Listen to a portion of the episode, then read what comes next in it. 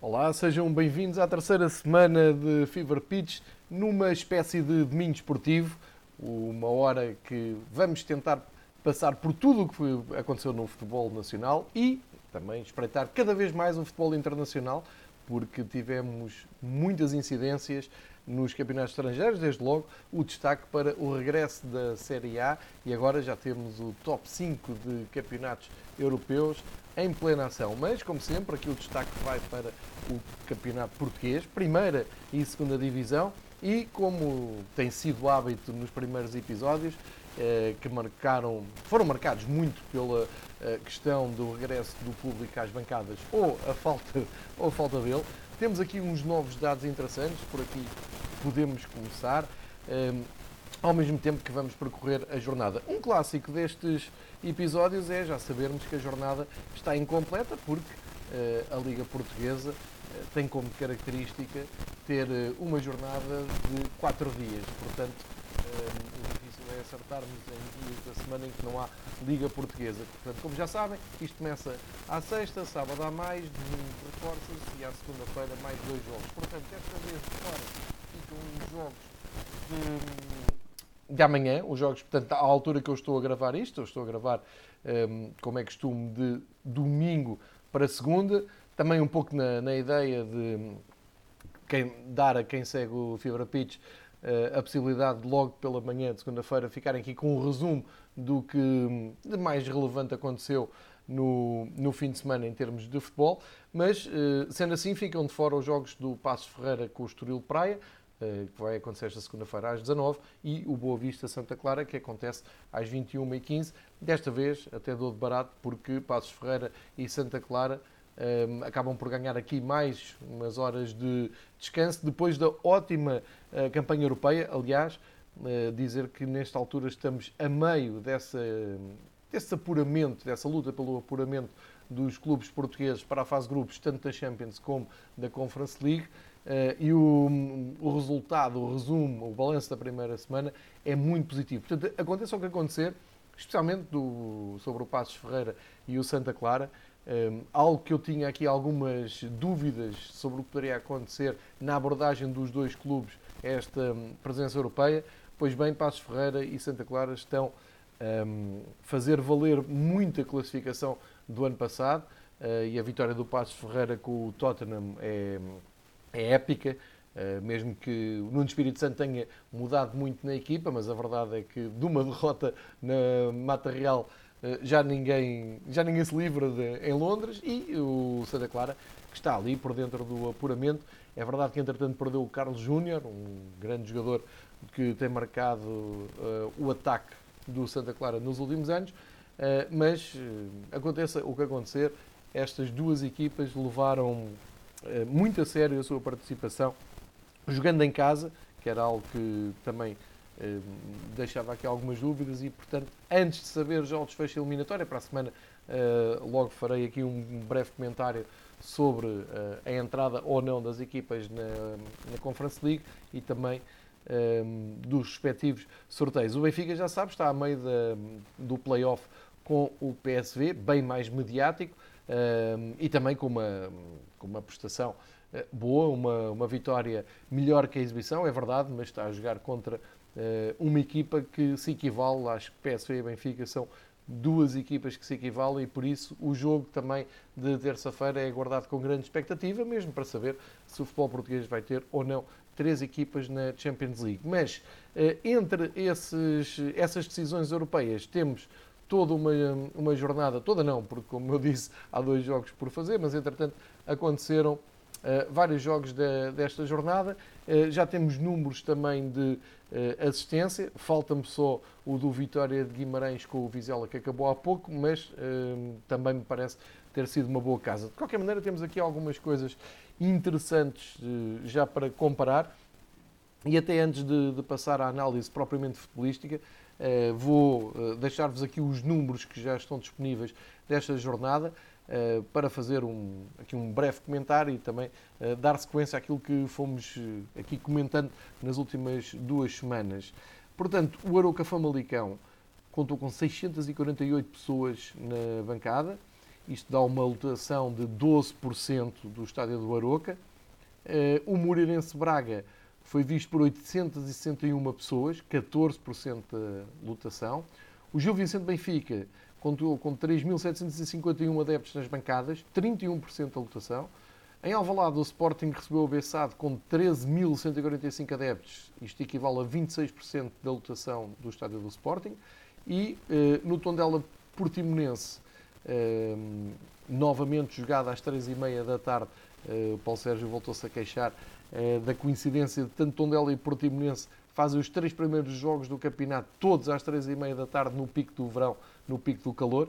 E uh, para assistir a esse jogo apareceram 906 pessoas no estádio do Tondela, uh, o que equivale a 18% da lotação. Finalmente, o Marítimo Porto bate o recorde até agora de lotação, de percentagem, porque estiveram nos barreiros 3.591 adeptos, 33%, ou seja, o máximo permitido por enquanto foi atingido e foram precisos três jornadas, ainda não está completa esta jornada, mas devido que aconteça outro número destes. Foram precisas três jornadas para termos então uma lutação tecnicamente esgotada, porque o Porto tinha eh, indicado hum, casa cheia, ou seja, lutação esgotada no Porto Bessat, como disse aqui no, eh, no primeiro episódio desta nova época, mas tecnicamente apareceram só 30,8% da lutação do Dragão. Com estes números, nota-se uma crescida, uma, uma crescida na taxa de, de ocupação, mas muito leve, uh, ou seja, o Aroca Famalicão teve mais 2% de público, estamos a falar, de 600, estamos a falar, e para que isto fique bem claro, na casa das 600 pessoas, 6, 6 centenas de pessoas para ver um jogo de futebol da primeira divisão. Teve um pouco mais do que no primeiro jogo, eh, que eu tinha dito aqui no Aroca Estoril, tiveram, estiveram 513. O Moreirense Braga eh, baixou bastante a lotação, porque o Moreirense tinha recebido o Benfica perante 1.500 pessoas. Agora com o Braga apareceram só 860 eh, espectadores, portanto aqui o efeito de um dos grandes a fazer -se sentir.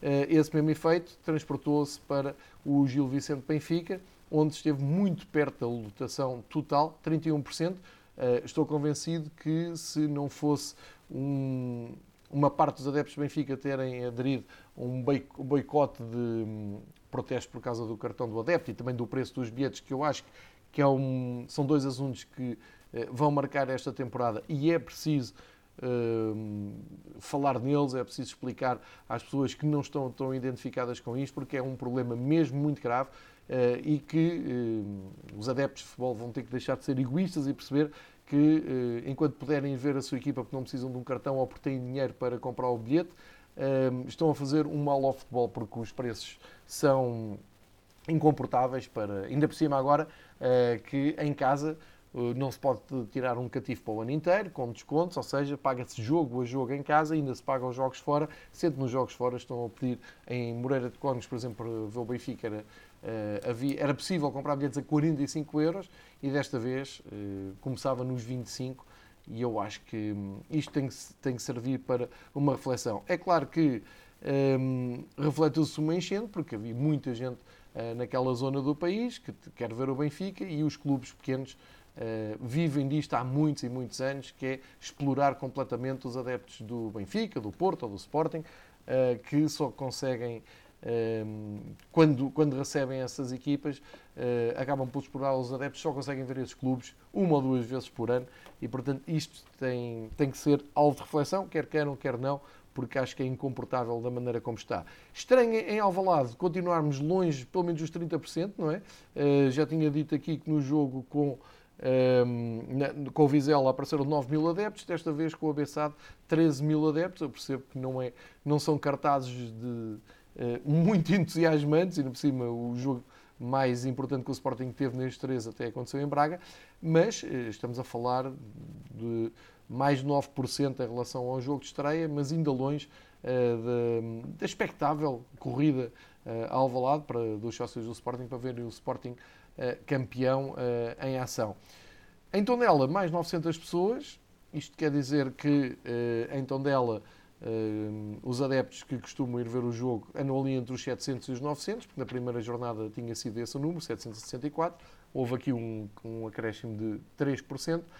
E, uh, finalmente, como eu disse há pouco, Marítimo Porto, 3.590 pessoas. Uh, é uma, uma considerável casa, uma vez que no, no, primeiro jogo o Marítimo tinha recebido o Braga perante 1.780 pessoas, ou seja, 16% da lotação. Desta vez uh, conseguiram ir ao máximo. Ficam aqui então estas considerações, uh, faltam os tais dois jogos e como se percebe, com três jornadas decorridas, é muito baixo o número de adeptos que estão a ir ao estádio e são as exceções, conseguimos identificar perfeitamente as exceções dos estádios que chegam um, a lutar, a vender os bilhetes quase na totalidade, eh, estou a falar do Porto, estou a falar do Benfica, jogos em que entra o Porto e o Benfica, eh, e mesmo assim o Benfica em casa teve eh, aquele número preocupante que eu disse na semana passada, nem 14 mil pessoas foram ver o Aroca na luz, 21% dos, da lotação foi ocupada. Portanto,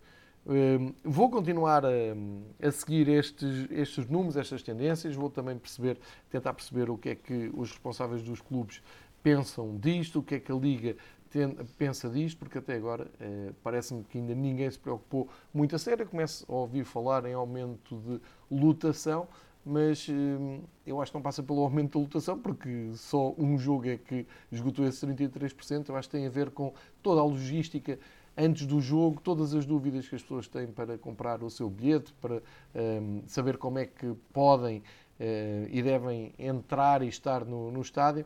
Enfim, eu acho que passa mais por aí do que propriamente com o aumento da, da lotação. E, repito, os preços dos bilhetes são um, absolutamente escandalosos, embora eu não esteja por dentro de, da média de preços que se pedem nos outros jogos, mas nestes, eh, basta dizer que já, já se pediu um, adeptos do Sporting para pagarem cerca de 90 euros num Braga Sporting, uh, no Benfica 45 e agora 25 em Barcelos.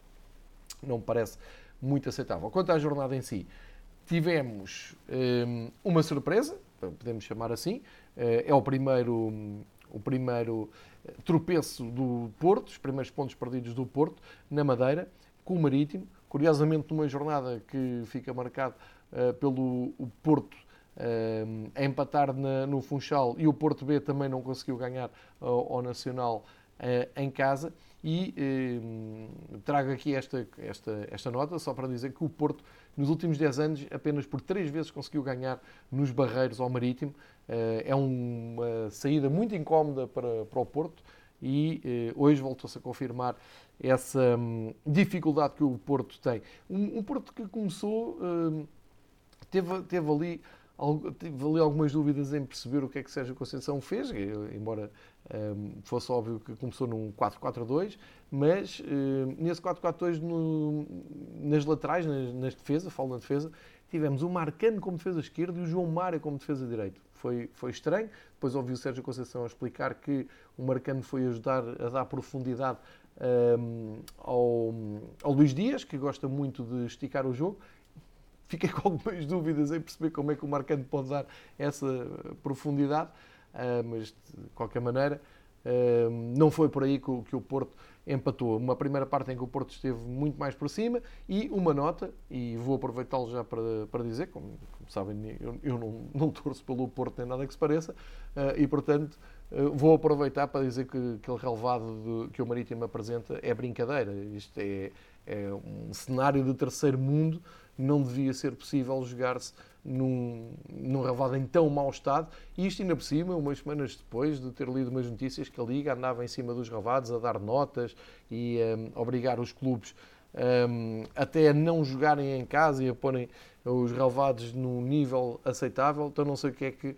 Eh, primeiro, não sei o que é que os tratadores da relva do Marítimo mandam fazer e depois não percebo o que é que a Liga tem a dizer sobre, sobre isto. Um, e estou à vontade, porque o Sérgio Conceição falou nisso e disse que não, não servia de desculpa. E eu concordo com ele. Aquilo não é uh, relva que se apresente. Ou seja, mesmo a, a, a, Liga Portuguesa devia olhar para aquilo e pensar que aquilo é um mau cartaz uh, se passarem este resumo uh, noutro país qualquer. Eu duvido que haja grande interesse noutros países, sem ser nas comunidades imigrantes, mas vou dar de barato que se passe. Sei, por exemplo, no Brasil os jogos passam na SPN, salvo erro. É difícil explicar aos brasileiros, aos profissionais brasileiros, que num campeonato como o português, que quer estar entre os melhores da Europa, apresenta aquela imagem. E eu falo nisto à vontade, porque ainda no outro dia ouvia no podcast dos correspondentes, dos jornalistas brasileiros da ESPN que vivem eh, em Inglaterra, a explicarem o extremo cuidado que há eh, na apresentação de tudo, nos pormenores todos de que vão para a televisão, ou seja, qualquer clube que chega à Premier League tem eh, um trabalho de estética com o seu estádio para fazer, desde a intensidade das luzes que deve, eh, para os jogos à noite, que deve corresponder a um mínimo de claridade, desde a maneira como o relevado é cortado, desde a maneira como a transmissão eh, é feita, enfim, tudo é levado ao pormenor. E nós temos este relevado deste Marítimo Porto para apresentar. De qualquer maneira, o Porto muito mais forte na primeira parte. Há um falhanço ridículo do Tony Martínez que deve dar bons memes. Em vez de empurrar a bola para a baliza, tropeçou sobre a bola. Já não via. Não, eh, por acaso, no Twitter até apareceram alguns eh, falhanços parecidos, mas eh, enfim, não querendo aqui pôr em causa a qualidade do Tony Martínez, que tem muita, um jogador daquela qualidade não deveria falhar aquele gol. Mas o, Porto acaba por chegar à vantagem, tinha, parecia que estava por cima do jogo, só que um, grande gol do Chadas, grande gol mesmo, uma colher de primeira antes do intervalo, empatou o jogo, acho que marcou o jogo todo, porque o Porto na segunda parte, se já não estava muito confortável, ficou desconfiado. O, o Sérgio Conceição, naquele estilo dele de querer uh, emendar e fazer subir a equipa e dar mais qualidade à equipa, foi uh, chamar, por exemplo, o Corona, que é, um, que é um mistério que está ali. Eu percebo que queira ser transferido, mas um, enfim, quando estiver aqui, eu acho que ele uh, deveria estar ao serviço da equipa, não sei, mas também eu percebo pouco disto, porque ainda hoje vi o Cristiano Ronaldo a começar no banco da, da Juventus.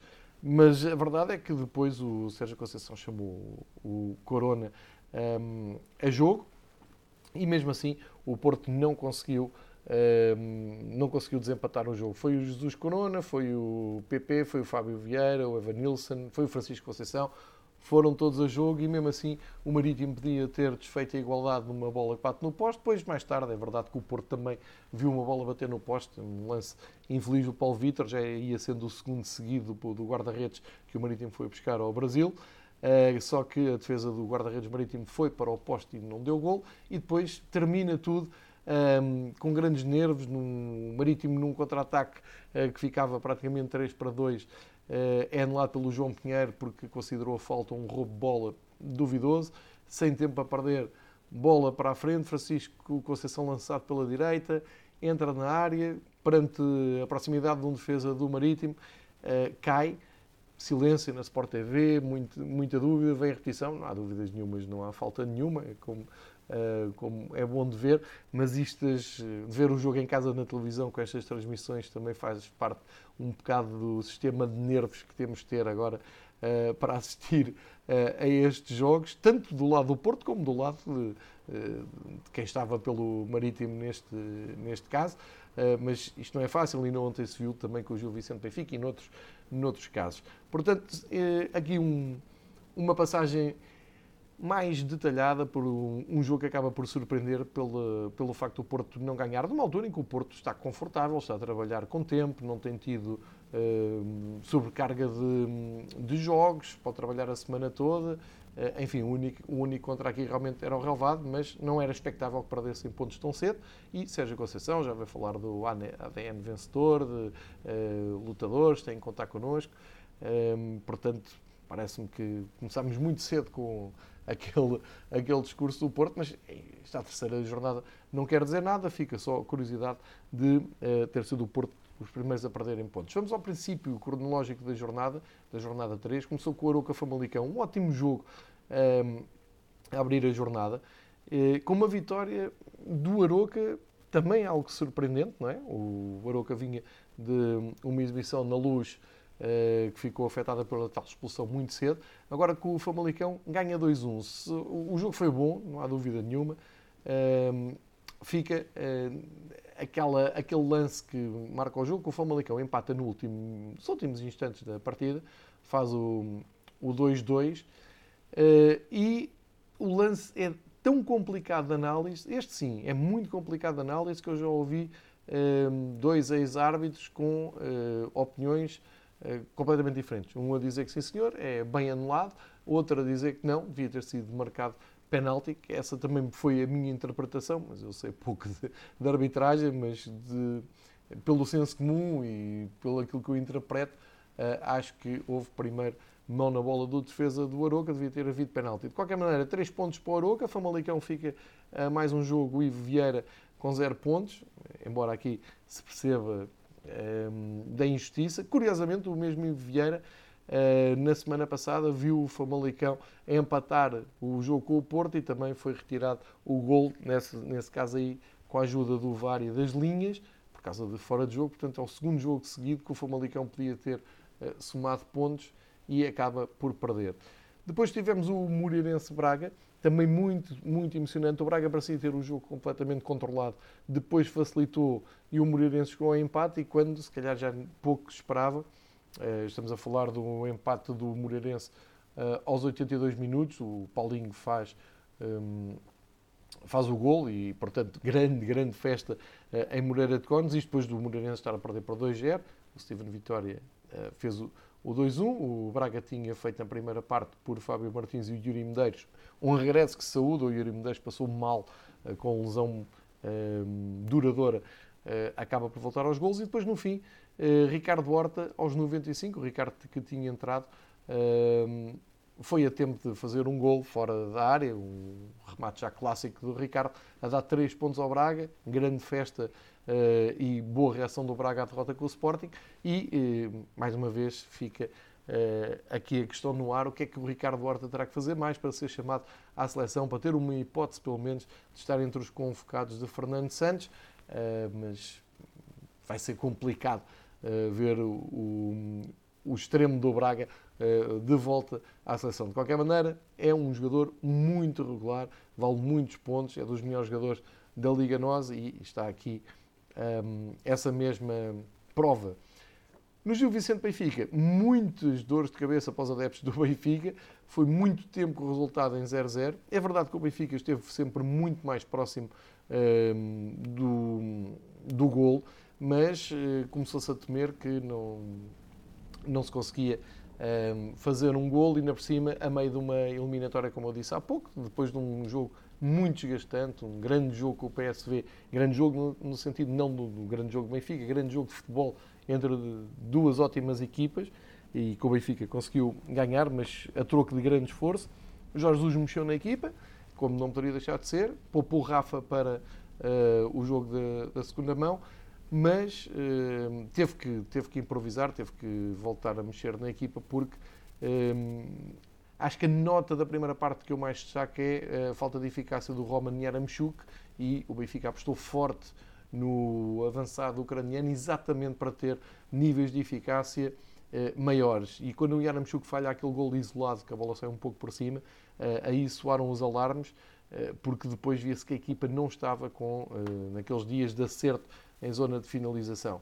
Tiveram que ir a jogo alguns dos jogadores que se prevêem titulares uh, em Eindhoven, como o João Mário, o Grimaldo, o, até o próprio Pizzi e o Darwin Núñez, que foi a grande notícia da tarde, que regressou, tal como o André Almeida continua a sua recuperação uh, com alguns minutos em campo, e acabaram por estar ligados no melhor momento do Benfica, aquela parte final também a demonstrar saúde e frescura mental para aos 84 minutos o Lucas Veríssimo fazer um 0 e logo a seguir, 4 minutos depois, o Grimaldo disparar aquela bomba.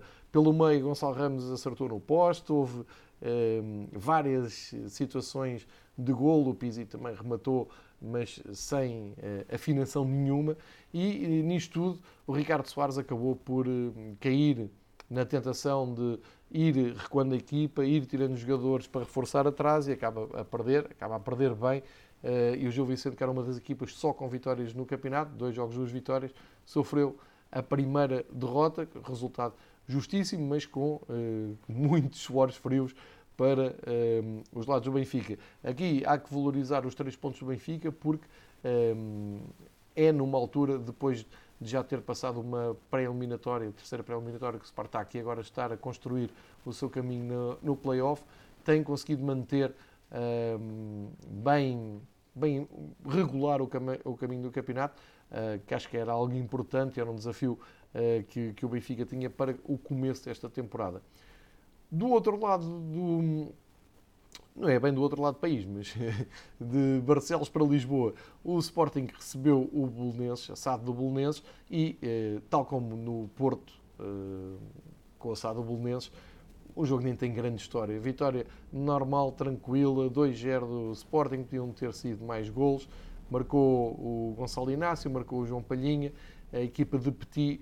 Eu não sei se isto é o resultado final do, da Bessade para este ano, porque se é, é muito curto, muito fraco. Eu ouvi o Petit a dizer no fim que precisa de reforços, 5, 6 reforços, estamos a falar de uma equipa e, portanto, acho que é por aí um, que, que a Bessade terá que pensar se quer uh, ter uma equipa competitiva para este ano, porque o Petit tem feito milagres, mas uh, acho que com os jogadores que têm ao seu dispor, isto já, não é, já vai para além do milagre. Portanto, Uh, vitória tranquila, um passeio tranquilo, tal como tinha acontecido na primeira jornada do Sporting com o Vizela, a tirarem e a, capitalizarem uh, aquele grande triunfo em Braga, deixando o Sporting muito confortável neste primeiro tiro do, do campeonato, mostrando também porque é que são favoritos e porque é que foram campeões no ano passado.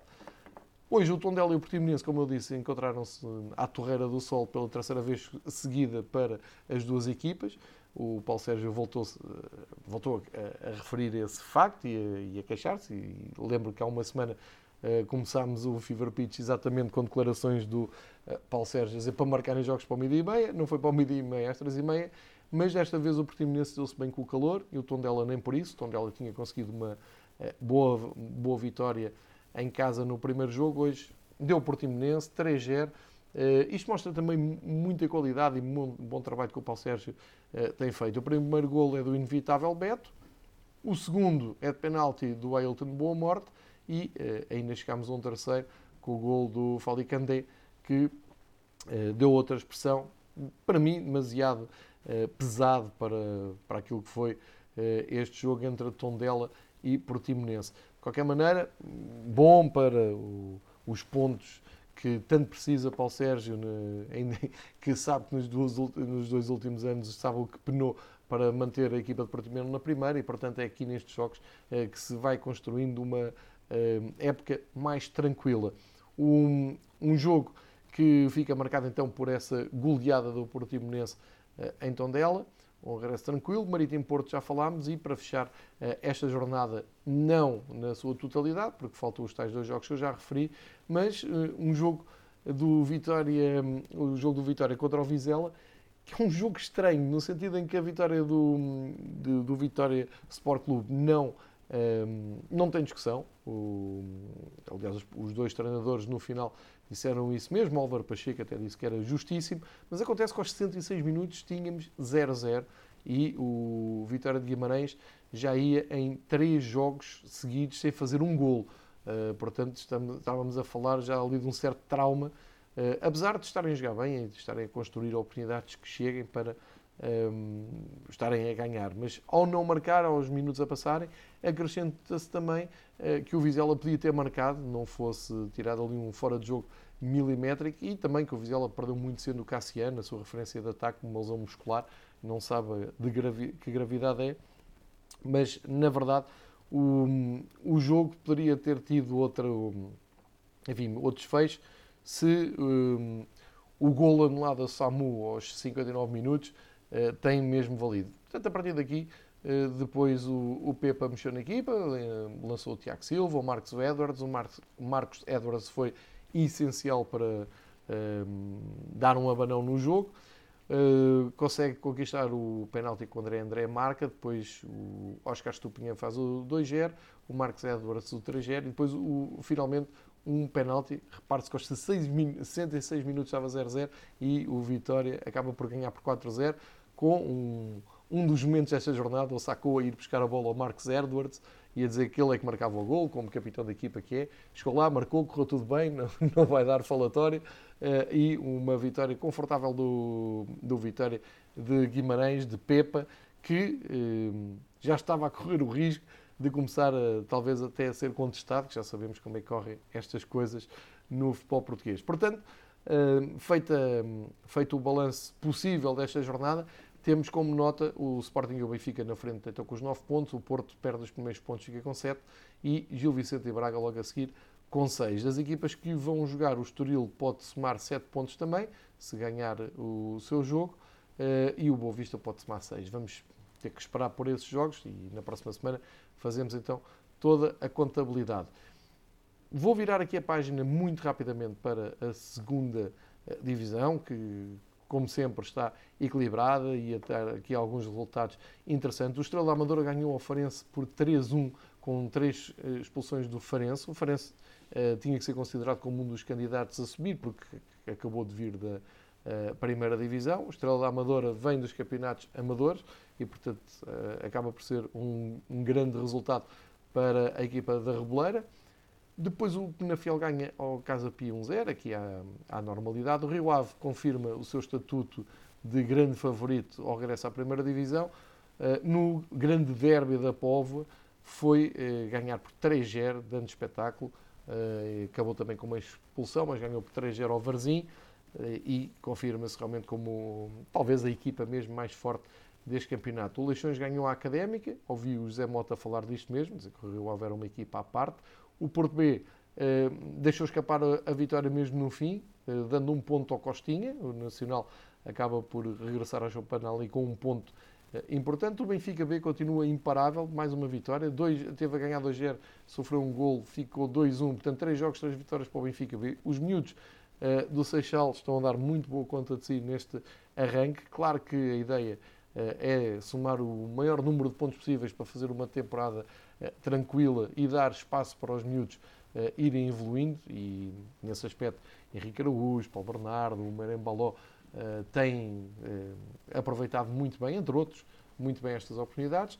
Não tão bem estentado o Académico de Viseu, que voltou a perder, desta vez em casa, perto por 3-1 com o Mafra. O Feirense ganhou Chaves, o Chaves preocupante também neste projeto de voltar à primeira divisão, ainda não ganhou nenhum jogo. E, como não poderia deixar de ser, o Vila Franquense uh, Covilhã fica para segunda-feira, às seis da tarde. Vá-se lá saber porquê, mas uh, é mesmo assim que funciona o futebol em Portugal. Portanto, ficam estas notas uh, do futebol português. Também o facto da janela de transferências ainda estar aberta e termos aqui chegadas e saídas, eu acho que agora cada vez com mais lume. O Benfica, por exemplo, anunciou a saída do Luca Waldschmidt, de regresso à Bundesliga. O jogador não estava uh, satisfeito, uh, queria, a vontade dele era regressar à Bundesliga e, e assim aconteceu. Vai para o Wolfsburg. Um, ehm, entretanto, há um jogador do, do Marselha que uh, está para ser anunciado no Benfica e até me parece que já é oficial. Vejo agora aqui que o Radonich é novo reforço do Benfica, portanto estamos a falar de um jogador que foi do Campeonato Francês, do Marselha, joga mais pelo lado esquerdo, um jogador uh, mais desequilibrador, que tenta apostar mais na imprevisibilidade. Uh, é mais uma solução ofensiva para Jorge Jesus e, portanto, os próximos dias também vão ser muito marcados por estas uh, movimentações de mercado, especialmente depois de resolvida a questão europeia, fechado o play-off e quando todas as equipas souberem um, se estão ou não na Liga dos Campeões, aposto que o mercado vai andar mais um pouco. Eh, este é o balanço possível da, então, do, do domínio esportivo do Campeonato Português. Eh, agora convido-vos a dar uma rápida volta pelos campeonatos do top 5 europeu, porque tivemos eh, algumas, eu nem vou dizer surpresas, mas tivemos aqui algumas incidências que vale a pena visitar. Começamos logo por Inglaterra, uh, Premier League, e tivemos então um, jogo que era, havia muita curiosidade, que era o Wolves com o Tottenham, os dois treinadores portugueses, o regresso do uh, Nuno Espírito Santo uh, ao Wolverhampton, uh, Bruno Lage à frente do Wolves, mas venceu o Tottenham por um zero. Uh, o que fica aqui neste, de balanço deste jogo é que o Bruno Lage está a conseguir criar muitas situações de, de ataque, não está a conseguir uh, materializar essas ocasiões, especialmente o Adama Traoré, que eh, está-lhe a falhar ali na finalização. Mas acho que ainda não é o facto de dois jogos, zero pontos, zero golos, ainda não é alarmante para aquilo que o Wolves está a jogar. Para o Tottenham foi muito importante, porque são dois jogos, duas vitórias, e responde àquela derrota inesperada na capital do móvel, com o Passos Ferreira, abrindo aqui boas, boas sensações para o jogo da segunda volta com o Passos Ferreira, que me parece que vai ser bem mais complicado, sendo que neste Wolves Tottenham já tivemos um pouco de Harry Kane, tudo leva a crer que Nuno Espírito Santo vai apresentar uma equipa bem mais forte na quinta-feira no estádio do, do Tottenham. Depois o Manchester United perde os primeiros pontos no campeonato com o empate ao Southampton, eles que tinham goleado eh, no ano passado por 9, eh, tinham feito 9 golos ao Southampton. O Solskjaer disse no lançamento do jogo que isso não quer dizer nada, que isso era um jogo que tinha acontecido uma vez em 10 anos, e tinha razão. O Southampton esteve a ganhar por 1-0, o Manchester conseguiu uh, empatar, mas são os primeiros pontos perdidos pelo Manchester. O Chelsea tem que ser levado a sério, foi uh, ao Emirates ganhar ao Arsenal uh, tranquilamente e, imagine-se, claro, Lukaku estreou-se a marcar, teve impacto direto logo no, na equipa, no jogo, na jornada e já temos um, três pontos para, para o Chelsea num dos derbys de, de, Londres e com sinais muito preocupantes para o Arsenal. O Arteta veio dizer que não, ninguém perde campeonatos em agosto, ok, mas uh, o Arsenal já vem de uma época desastrosa do ano passado e uh, são dois jogos, duas derrotas. Este com o Chelsea até deu de barato, mas na semana passada perderam também por 2-0 com uma equipa que tinha, o Brentford, tinha acabado de subir divisão. E podemos falar exatamente do Brentford, que é um dos projetos que me parece mais interessante desta Premier League, tem muito boas histórias à volta uh, da sua ascensão, desde logo o seu diretor desportivo dinamarquês, que é uma grande figura do, do, do desporto da Dinamarca. e o Brentford está, está bem, voltou a somar pontos, empatou com o Crystal Palace, onde as dúvidas aumentam sobre a capacidade do Patrick Vieira dar seguimento àquilo que foi feito uh, por Roy Hodgson. Portanto, fica essa nota. O Aston Villa ganhou ao Newcastle com Danny Ings a marcar um dos golos de, da época. Se, puder, se puderem, recuperem esse gol. O Leeds e o Everton empataram a dois, também depois do Everton estar a ganhar bem. O Manchester City respondeu àquele, ao trio nada normal de três jogos sem ganhar e sem eh, marcar golos, uma coisa nova na, na passagem do Guardiola por, pelo Manchester City. Eh, estou a falar da final perdida da Liga dos Campeões, super taça perdida e uh, derrota na primeira jornada com o Tottenham. Ou seja, uh, a resposta foi 5-0 ao Norwich, também não é novidade.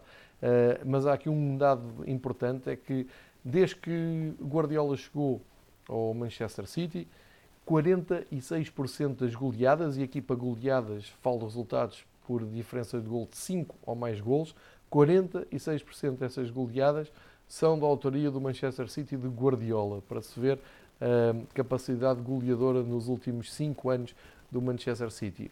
Uh, este fim de semana aconteceu uh, mais uma dessas, 5-0 Norwich, tudo normal.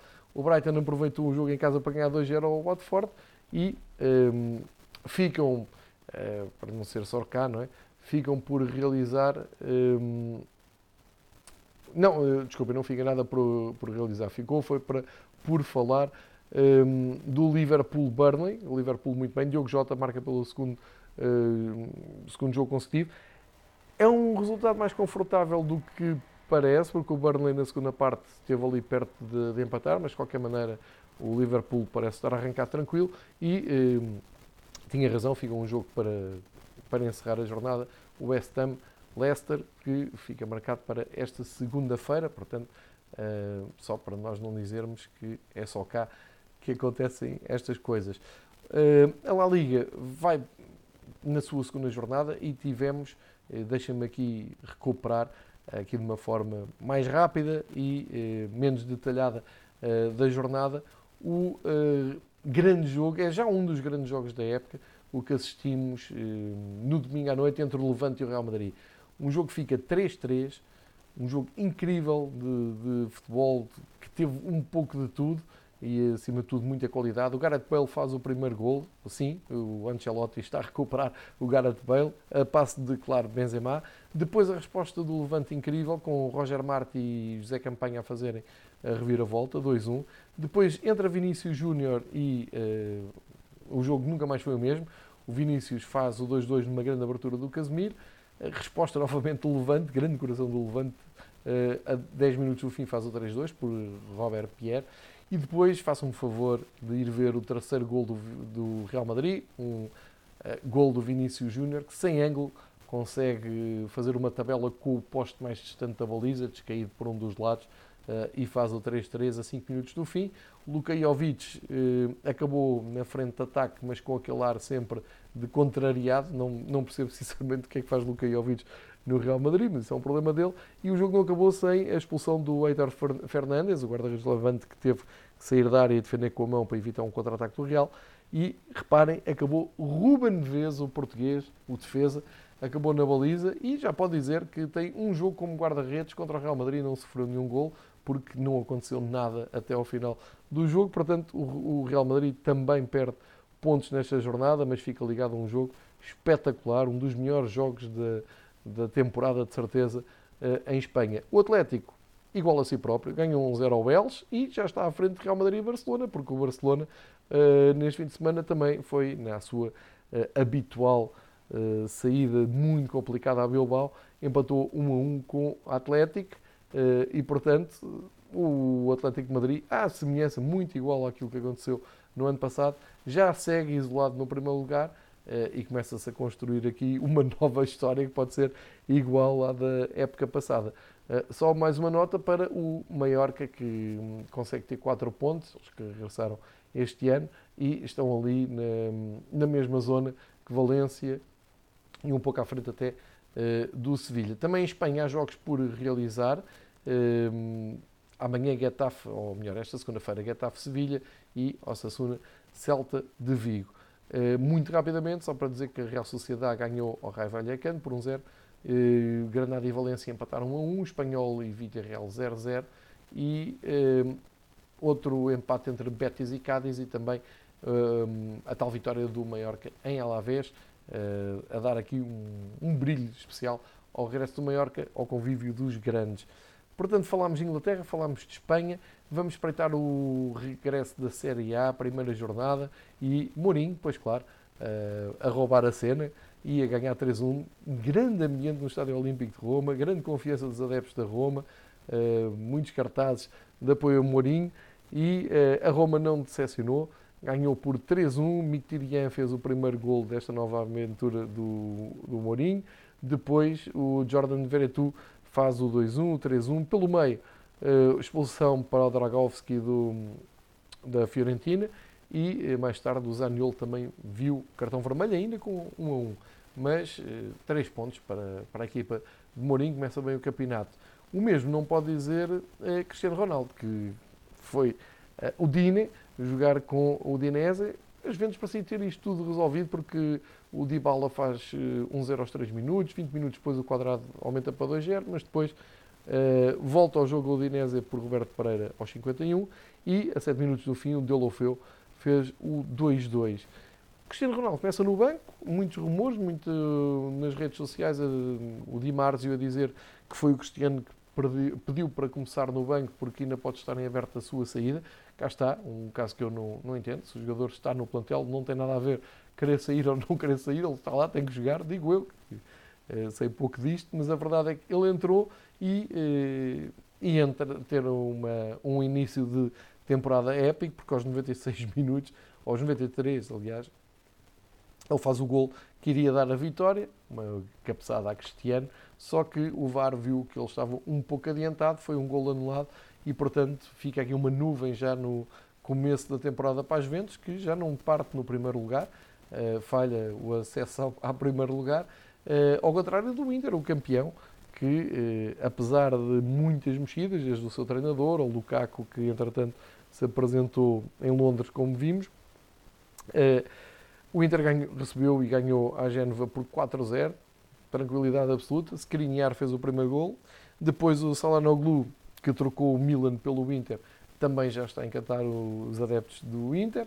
O Arturo Vidal faz o tragédio e depois o Edin Dzeko, o homem que veio para substituir o Lukaku desde Roma, uh, também a estrear-se com um gol, assistência do Alex Vidal. Três pontos para o campeão. Uh, também três pontos para o Sassuolo, que era aqui uma incógnita de como é que iria estar depois uh, da partida do seu treinador que foi para o Shakhtar. havia aqui uma, uma, uma, dúvida que eu acho que é normal percebermos como é que o Alessio Dionisi iria agarrar na equipa depois do trabalho do Deserve. E agarrou bem, ganhou por 2-3 ao Elas Verona. Uh, aqui uma nota para uh, a estreia do Miguel Veloso no campeonato, não foi famosa, levou dois cartões amarelos e foi expulso uh, antes do intervalo, deixando e ajudando a este desequilíbrio do marcador. Outros resultados, a Lazio foi ganhar 3-1 ao Empoli, acabado de regressar à Série A. Aqui também com a curiosidade do, do regresso do Maurício Sarri, não só ao Lazio, uh, não só uh, a estrear-se na Lazio, mas uh, a regressar a Empoli, onde já tinha estado a treinar e onde até revelou-se no futebol italiano, pelo menos com mais qualidade. Depois o, o e a Atalanta, a Atalanta ganha por 2-1, começa bem a Atalanta novamente. o Bolonha ganhou a Salernitana num grande jogo que esteve a dar na Sport TV, em que também teve um pouco de tudo, duas expulsões para o Bolonha, uma para a Salernitana, eh, muita indecisão até ao fim, mas o Bolonha consegue mesmo os primeiros três pontos. E eh, o Nápoles, que apesar da expulsão do, eh, do Vítor Ozinem, que acaba por ser expulso muito cedo no jogo, não atrapalhou a vitória do Nápoles, ganhou por 2-0 ao, ao, regressar de Venezia, que hum, há muito tempo não jogava a Série A. Com golos do Lorenzo Insigne e do Elmas e eh, finalmente o tal Roma-Fiorentina, também eh, com vitória da, da, Roma, também em Itália dois jogos ficam para segunda-feira, o Cagliari Spezia e a estreia do Milan em Génova contra o Sampdoria, um bom jogo para acompanhar esta segunda-feira. Falta então passarmos pelo campeonato alemão e francês. Começamos já pelo campeonato francês, onde aconteceu hoje o impensável à noite tivemos um escaldante Nice-Marselha. Uh, o Nice uh, estava a vencer por 1-0, um, gol do Kasper Dolberg, uh, e o jogo é interrompido já na segunda parte, é cerca de 15 minutos do fim, quando o Paé é atingido pela, pelos adeptos, pelo setor talvez mais ultra dos adeptos do Nice, uh, com aquilo que me pareceu ser uma garrafa d'água, uma lata, não sei, e resolveu responder. Uh, respondeu ir apanhar uh, muitos dos objetos tinham sido arremessados para aquele lado e começou também a atirar para a bancada. Resultado, os adeptos nisso não gostaram, invadiram o campo, atiraram-se alguns jogadores do Marselha com o e também a, a querer tirar esforço dos adeptos. Enfim, uma cegada digna da, da América do Sul mas na Liga 1, que acabou de se reforçar com o Messi, o Sérgio Ramos e o Donnarumma, não sei como é que eles viram isto uh, em casa, não sei o que é que eles pensam da visita do PSG a Nice, sei é que fica aqui uma imagem preocupante, triste de, nesta noite de futebol e com um desfecho absolutamente inesperado. É que os árbitros e o Nice tentaram reatar o jogo com um pontapé de canto a favor do Marselha e a equipa do Marselha recusou-se a voltar, foi-se embora e, teoricamente, para já, foi dada a vitória ao Nice e derrota ao Marselha por falta de comparência na, quando o jogo foi reatado. Portanto, temos aqui o primeiro caso do futebol francês deste ano, mas as imagens que ficam uh, da batalha campal entre os jogadores do Marselha com Payet à cabeça e os adeptos do Nice uh, é impensável em 2021, numa altura em que se saúda o regresso dos adeptos ao estádio, mas aqui neste eh, neste caso particular, eh, não tinha feito mal nenhum mais um jogo à casa eh, à porta fechada, que se calhar é isso até ainda que vai acontecer. Vamos seguir o, o, as consequências deste, deste caso absolutamente impensável no Nice Marselha. Nos outros jogos da, da ronda, há aqui um, um, destaque que eu queria fazer, tinha, que tinha anotado aqui para partilhar com quem ouve o Fever Pitch, que é o facto do Clermont Foot, a equipa que subiu de divisão uh, este ano, manter-se ali nos três primeiros lugares ao fim de três jornadas e não perdeu. Ainda não foi este fim de semana que perdeu, uh, conseguiram arrancar um empate espetacular com o Lyon 3 a 3 uh, num jogo ao princípio da tarde. muito, bom, muito bom jogo, surpreendente este, um, a prestação deste Clermont Foot na Ligue 1 Uh, depois, alguma normalidade, claro, o PSG ganha por 4-2 ao, ao, Brest, uh, embora o Brest tenha feito uma boa um, ehm, recuperação, esteve ali, chegou aos 2-3. Uh, eh, o Lance foi ganhar ao Mónaco, o Mónaco com um início de campeonato horrível, Lance a ganhar 2-0 no Principado, empate no Saint-Étienne e Lille, também no Bordeaux Angers, também no Metz Reims, 1-1. O Montpellier ganhou o Lorient por 3-1, Strasbourg empatou com o Troyes e um, ehm, o Stade Rennais, o Rennes, bate o Nantes. Ou seja, o que é que nós temos aqui em termos de classificação? PSG, 3 jogos, 3 vitórias. Acho que este ano não vai haver espaço para surpresas. Já arrancaram, ainda estão a 60% das suas possibilidades. Este ano não houve tropeços como no ano passado e, portanto, ehm, a luta aqui fica pelo segundo lugar, onde para já temos presenças surpreendentes de Angers, Clermont, Lens, Rennes e Nice. Uh, não sei se uh, o Nice pode saltar aqui uns pontos com o desfecho uh, do que aconteceu com o Marselha. Portanto, adivinha-se para já um passeio tranquilíssimo do PSG no campeonato francês. Finalmente na Alemanha, na Bundesliga, também segunda jornada, e aqui a notícia é que só uma equipa tem dois jogos, duas vitórias, é precisamente a equipa que contratou o Luca Valschmidt, o Wolfsburg, dois jogos, duas vitórias, seis pontos. Uh, mais nenhuma equipa conseguiu, e quando eu digo mais nenhuma equipa, já estou incluído o Bayern, que tinha tropeçado na primeira jornada, e hoje ganhou a Colónia com muita dificuldade, sendo que uh, o 3-2 final foi marcado a 19 minutos do fim pelo Sérgio Gnabry, mas um jogo também muito emocionante em Munique, Lewandowski, claro, claro está, e bateu um recorde, acho que marca 15 jogos consecutivos o Lewandowski. Uh, fez um 0, o Gnabry o 2-0, depois uh, o Modesto, habitualmente avançado do Colónia, Perigoso e o Mark Uth fizeram o 2-2 para ganhar no fim. Portanto, uma, um, um arranque modesto do, do Bayern de Munique. Eh, nos, outros, nos outros jogos, destaque para a vitória do Leverkusen sobre o Mönchengladbach, 4-0 com estrondo.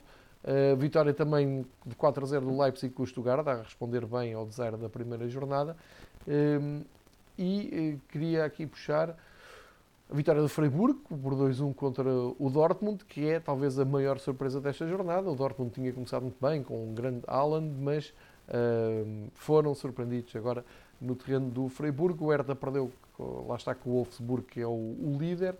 E eh, o primeiro gol também, naquela goleada que eu falei do Leipzig, do André Silva, pelo Leipzig. Eh, está aí, ainda está tudo muito no início aqui na, na, na, Bundesliga, como é evidente, mas já se percebeu que isto não vai ser nada fácil nem para os favoritos, nem para os perseguidores. Portanto, eh, falta dizer que esta, esta semana vamos ter então um, começa na segunda-feira com muitos jogos ainda de campeonatos a decorrerem. Uh, já, já fui dizendo aqui no top 5, uh, eh, só em França uh, é que não haverá jogo. França e Alemanha, não há jogo de primeira divisão. Mas a partir de terça-feira temos as grandes decisões europeias. segunda mão do Frank Varzien Boys, Ludogorets Malmo e PSV Benfica, sendo que os suecos são os que estão mais próximos da, da Liga dos Campeões, porque ganharam 2-0 na primeira mão. Eh, e depois temos, eh, no dia 25, os outros jogos da Liga dos Campeões, o Brondby com o Red Bull Salzburgo, Dinamo Zagreb Sheriff, Shakhtar Mónaco, eh, para fechar aqui a, a entrada na Liga dos Campeões e também para começarmos a pensar no sorteio da Liga dos Campeões deste ano. E na quinta-feira, já sabem, temos então também a segunda mão do playoff de apuramento para a fase de grupos da Europa Liga e da Europa League e também da Conference League, muitos jogos europeus para seguirmos e para depois podermos fazer um apanhado mais geral do que é que será a fase de grupos das, nove, das três, uh, agora três competições da, da UEFA para esta temporada. Fica feita assim a viagem, em menos de uma hora. Temos uh, aqui o balanço do que foi a primeira divisão, a segunda divisão e também uh, futebol internacional, sendo que no início do episódio, como sempre, o maior destaque vai para os adeptos e, e como está a correr então este regresso dos adeptos aos estádios em Portugal. Fiquem então com estas notas que acho importante. É preciso continuar a debater e, um, acima de tudo, combater o cartão do adepto e refletir sobre os preços dos bilhetes que se pedem aos adeptos, principalmente aquilo que parece-me mais oportunista, que é quando se recebe equipas mais mediáticas, como é o caso Benfica, Porto e Sporting, uh, tentar superar uh, essa, essa ganância de fazer grandes receitas a qualquer preço e também de refletir às vezes nos preços dos bilhetes as guerras entre os clubes, porque os adeptos não têm culpa de nada e o futebol, como já vimos nos últimos meses, ou para não dizer no último ano e meio, o futebol sem adeptos é uma coisa muito, muito uh, diferente e, e, muito desinteressante, tão desinteressante que o nosso selecionador nacional até já disse que não gosta, de, não gosta e não vê jogos sem público. Portanto, fica aqui esta uh, reflexão. Espero que voltem para a semana, espero que uh, acompanhem os, os, jogos da próxima semana, já sabem, primeiro plano internacional. Eh, e depois o regresso das competições nacionais antes da paragem para as seleções. Vem aí fase de qualificação para o Mundial. Sei que não é um tema tão uh, querido e apreciado, mas uh, faremos também esse acompanhamento. Todos, uma boa semana. Obrigado por voltarem aqui ao Fever Pitch e uh, dois oito dias termos mais um balanço do campeonato português e internacional. Obrigado, boa semana.